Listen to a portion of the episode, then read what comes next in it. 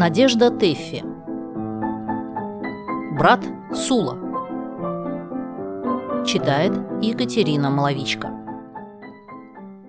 В полутемной гостиной сидела худенькая дама в бледно-зеленом платье, вышитом перламутровыми блестками, и говорила моей матери. «Ваш петербургский климат совершенно невыносим. Сегодня этот туман, тяжелый, темный, совсем лондонский. Я должна как можно скорее бросить все и ехать на юг Франции. Муж останется в деревне, он будет в этом году баллотироваться в предводители. Шуру я оставила с ним, Петю отдала в немецкую школу и оставлю здесь у бабушки.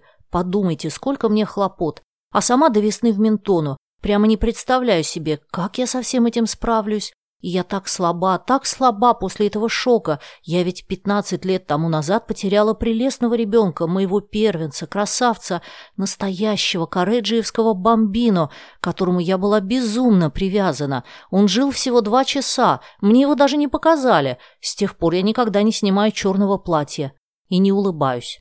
Она на минутку запнулась и прибавила как бы в пояснение к своему туалету. «Я прямо от вас клели, а оттуда в оперу. Тут она заметила меня. «А это... это Лиза?» – спросила она. «Ну, конечно, Лиза. Я ее сразу узнала. Но как она выросла?» «Это Надя», – сказала мама. «Но где же Лиза?»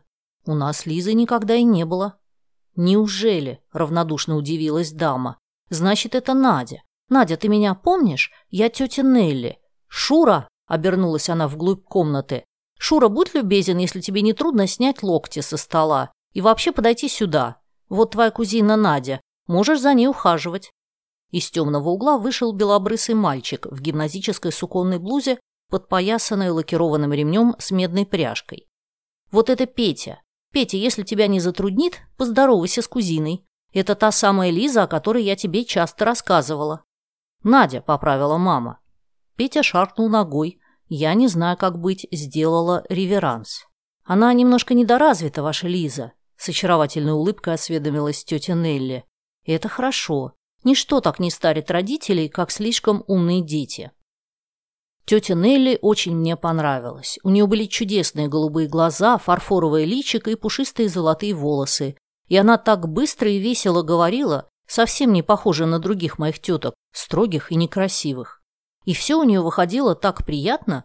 Вот, например, она всю жизнь не снимает черного платья, а оно у нее зеленое. И от этого никому не грустно, а всем приятно. И вот она нашла меня глупой, но сразу доказала, что это очень хорошо. А другие, когда говорят, что я глупа, так непременно подносят это как оскорбление. Нет, тетя Нелли действительно прелесть.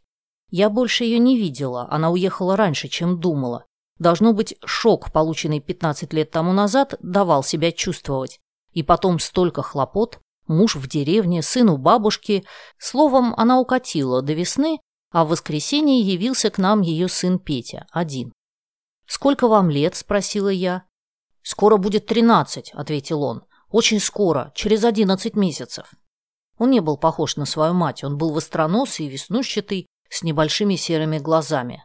«А моему младшему брату Шуре одиннадцать», – вдруг страшно оживился он. «Мой младший брат Шура, он остался в деревне, чтобы писать роман». «А ваша мама говорила, что ему рано в школу». Это замечание Пете как будто не понравилось. Он даже немножко покраснел. Да, он, он пока предпочитает заниматься дома, и он очень любит зиму в деревне, и ему будет много хлопот, папа будет баллотироваться. Тут я заметила, что мой собеседник был немножко шепеляв. Вместо Шура у него выходило почти Сула. Вспомнилось только что пройденное в Иловайском, Марий и Сулла. И вообще он как-то неправильно говорил по-русски.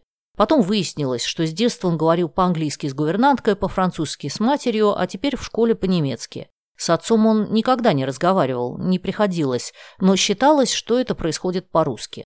Молчал, по-русски. А вот младший брат Шура, тот отлично говорит. Он так разговаривал с кучером, что тот даже пошел папе жаловаться. Он все может, мой младший брат Шура. Он пишет французский роман, замечательный. У меня есть начало. Хотите, я вам прочту? Он отошел в сторону и стал шарить в кармане. Пошарил, вытащил обломок карандаша, огрызок шоколада, кусок мягкой резинки, который запрещено было щелкать в классе, вынул копейку с налипшим к ней леденцом и, наконец, сложенный листок разлинованной бумаги, явно выдранный из школьной тетрадки. «Вот, Это начало романа. Сочинил мой младший брат Шура, а я записал. Вот. Он откашлялся, посмотрел на нас внимательно по очереди, слушателями были мы с сестрой, очевидно проверил, достаточно ли серьезно мы настроены, и начал. «Знаете ли вы, что такое любовь, которая разрывает все ваши внутренности, заставляет вас кататься по полу и проклинать свою судьбу?» Вот все. Это только начало романа. Дальше пойдет еще интереснее. Мой младший брат Шура будет зимой придумывать имена для героини и героя. Это труднее всего. Вскоре выяснилось, что Петя сам пишет роман, но уже по-русски. Он в немецкой школе живо постиг тонкости русского языка и даже написал несколько стихотворений, посвященных школьному быту. Сейчас, конечно, мне процитировать их было бы трудно, но некоторые, особенно яркие строки, я пронесла в памяти своей через всю жизнь. Звонит звонок, кончается урок, и ученики на радости спускаются на низ. Потом, помню, была еще едкая сатира на какого-то учителя Кизерицкого. Стихотворение кончалось строками очень высоких тонов. «О несчастный Кизерицкий, вспомни о судьбе своей, как ученики тебя боятся и страшатся завсегда». Роман Пети еще закончен не был, и он прочел нам только два отрывка. По-моему, роман был написан под сильным влиянием Толстого, отчасти «Войны и мира», отчасти Анны Карениной. Начинался он так. «Няня, соберите скорее Митиной пеленки. Завтра мы едем на войну», — сказал князь Ардальон. К стыду моему должна признаться, что совершенно забыла дальнейшее развитие этой главы, но зато помню содержание другого отрывка. Князь Ардальон, оставив на войне няню и Митю с пеленками, неожиданно вернулся домой и застал у жены князя Ипполита. «Ты, негодяй, изменяешь мне!» — воскликнул князь Ардальон и направил на него конец своей шпаги. Где-то в трубе загремела заслонка. Помню, что на меня очень сильное впечатление произвела именно эта последняя, загадочная фраза. Почему вдруг в трубе загремела заслонка? Было ли это неким оккультным явлением, отмечавшим кровавую драму? Или князь Ардальон так размахался шпагой, что повредил печку? Ничего не понимаю и не понимала, но чувствовалось веяние таланта, и было жутко. А ваш младший брат Шура много пишет? Нет, ему некогда, он больше обдумывает. И вообще у него масса планов. А как он обращается с женщинами? У нас гостила одна дама, очень роскошная женщина. Так Шура пригласил ее погулять в лес и завел в болото. Она кричит, зовет на помощь, а он ей говорит «Хорошо, я вас спасу, но за это вы должны быть моею». Ну, она, конечно, согласилась. Он ее и вытащил. Иначе смерть. Болото засасывает. В прошлом году туда корова провалилась. «От чего же он и корову не вытащил?» — спросила моя младшая сестра, смотря на Петю испуганными круглыми глазами. «Ведь он мог бы корову взять потом себе». «Не знаю», — отвечал Петя. «Должно быть, некогда было. Мой брат Шура все может. Он плавает лучше всех на свете, скорее всякой змеи, а змея может проплыть больше двухсот верст в час, если считать на километры. А прыгать он умеет?» «Прыгать?» – переспросил Петя с таким видом, будто его даже смешит такой вопрос. «Ну, конечно. И он такой легкий, что может продержаться несколько минут на воздухе. Прыгнет и остановится, а потом уже опустится. Конечно, не особенно высоко, а так, приблизительно до моего правого виска. Вот на будущий год он приедет, так он вам все покажет». «А он высокого роста?» – спросила я, стараясь представить себе этого героя. «Очень высокий. Выше меня на три четверти головы и еще на два вершка, а может быть даже немножко ниже. Да ведь он же младше вас. Петя засунул руки за ремень пояса, повернулся и стал молча смотреть в окно. Он всегда так отворачивался и уходил к окну, когда у нас срывался какой-нибудь бестактный вопрос.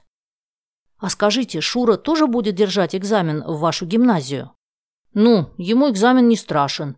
Он в две минуты сам провалит всех учителей мой младший брат Шура. Все эти рассказы глубоко нас волновали. Часто вечером, приготовив уроки, мы с сестрой садились на диванчик в темной гостиной и разговаривали о Шуре. Называли мы его брат Сула, потому что Петя слегка шепелявил, и у него выходило приблизительно так. Что это был одиннадцатилетний мальчик, мы как-то совершенно забыли.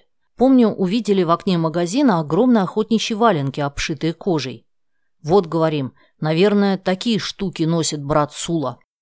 Конечно, мы немножко посмеивались над тем, что брат Сула может держаться на воздухе, но какой-то трепет в душе от этого рассказа все-таки остался. Факира, однако, на воздухе держится. Что Сула сразит всех экзаменаторов, тоже подозрительно. Но вот в детстве знаменитых людей сказано же, будто Паскаль в 12 лет защищал какую-то диссертацию. Вообще все это было очень интересно и даже страшновато. И вот узнаем новость. Брат Сула приедет на Рождество. Еще захочет ли к нам прийти? Стали готовиться к встрече знатного гостя. У меня была голубая лента, которую можно завязать вокруг головы. У сестры ничего такого эффектно-элегантного не было, но так как она будет стоять рядом со мною, то лента будет немножко ее украшать. За столом взрослые слышат наши разговоры о Шуре и удивляются. Они ничего об этом феномене не знают. Ну, думаю, мы-то зато все знаем. И вот возвращаемся как-то с прогулки. «Идите скорее», — говорит мама, — «вас мальчики ждут». «Брат Сула», — взволнованно шепчет сестра, Скорее твою ленту!» Мы бежим в спальню. Руки дрожат. Лента сползает с головы. «Что-то будет, что-то будет!» В гостиной нас ждет Петя. Он какой-то притихший. «А где же...» — начинаю я и вижу щупленького маленького мальчика в матросской курточке и в коротких штанишках с пуговками.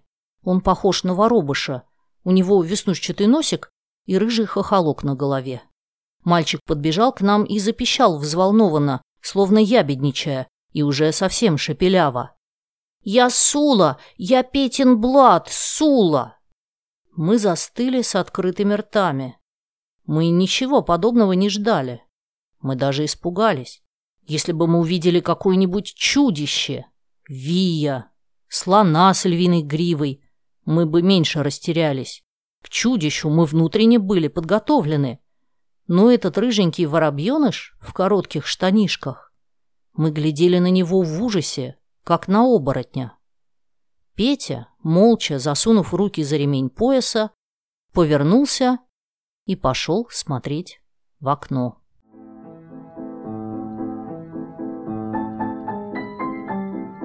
Спасибо, что послушали эту аудиокнигу. Если вам понравилось, подпишитесь на мои каналы «Слушатель» и «История о песнях» в ваших любимых приложениях и в Телеграм. И, конечно, поделитесь с друзьями. Я ценю вашу поддержку.